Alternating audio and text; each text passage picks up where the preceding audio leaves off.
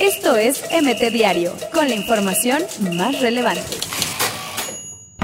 La Volpe no terminó el torneo, fue destituido del Toluca. Por situación política, en Chile suspenden torneos juveniles de fútbol. Gallito Vázquez sería el primer objetivo de Cruz Azul para el 2020.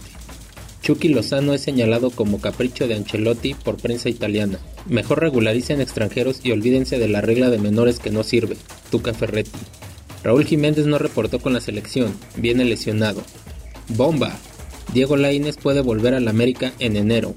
Sin cara anuncia su salida de la WWE. Hace tres años que no regatea a nadie. Bomba de Capelo a Cristiano. Según estudio, América es el que tiene mayor probabilidad de ser campeón en el Apertura.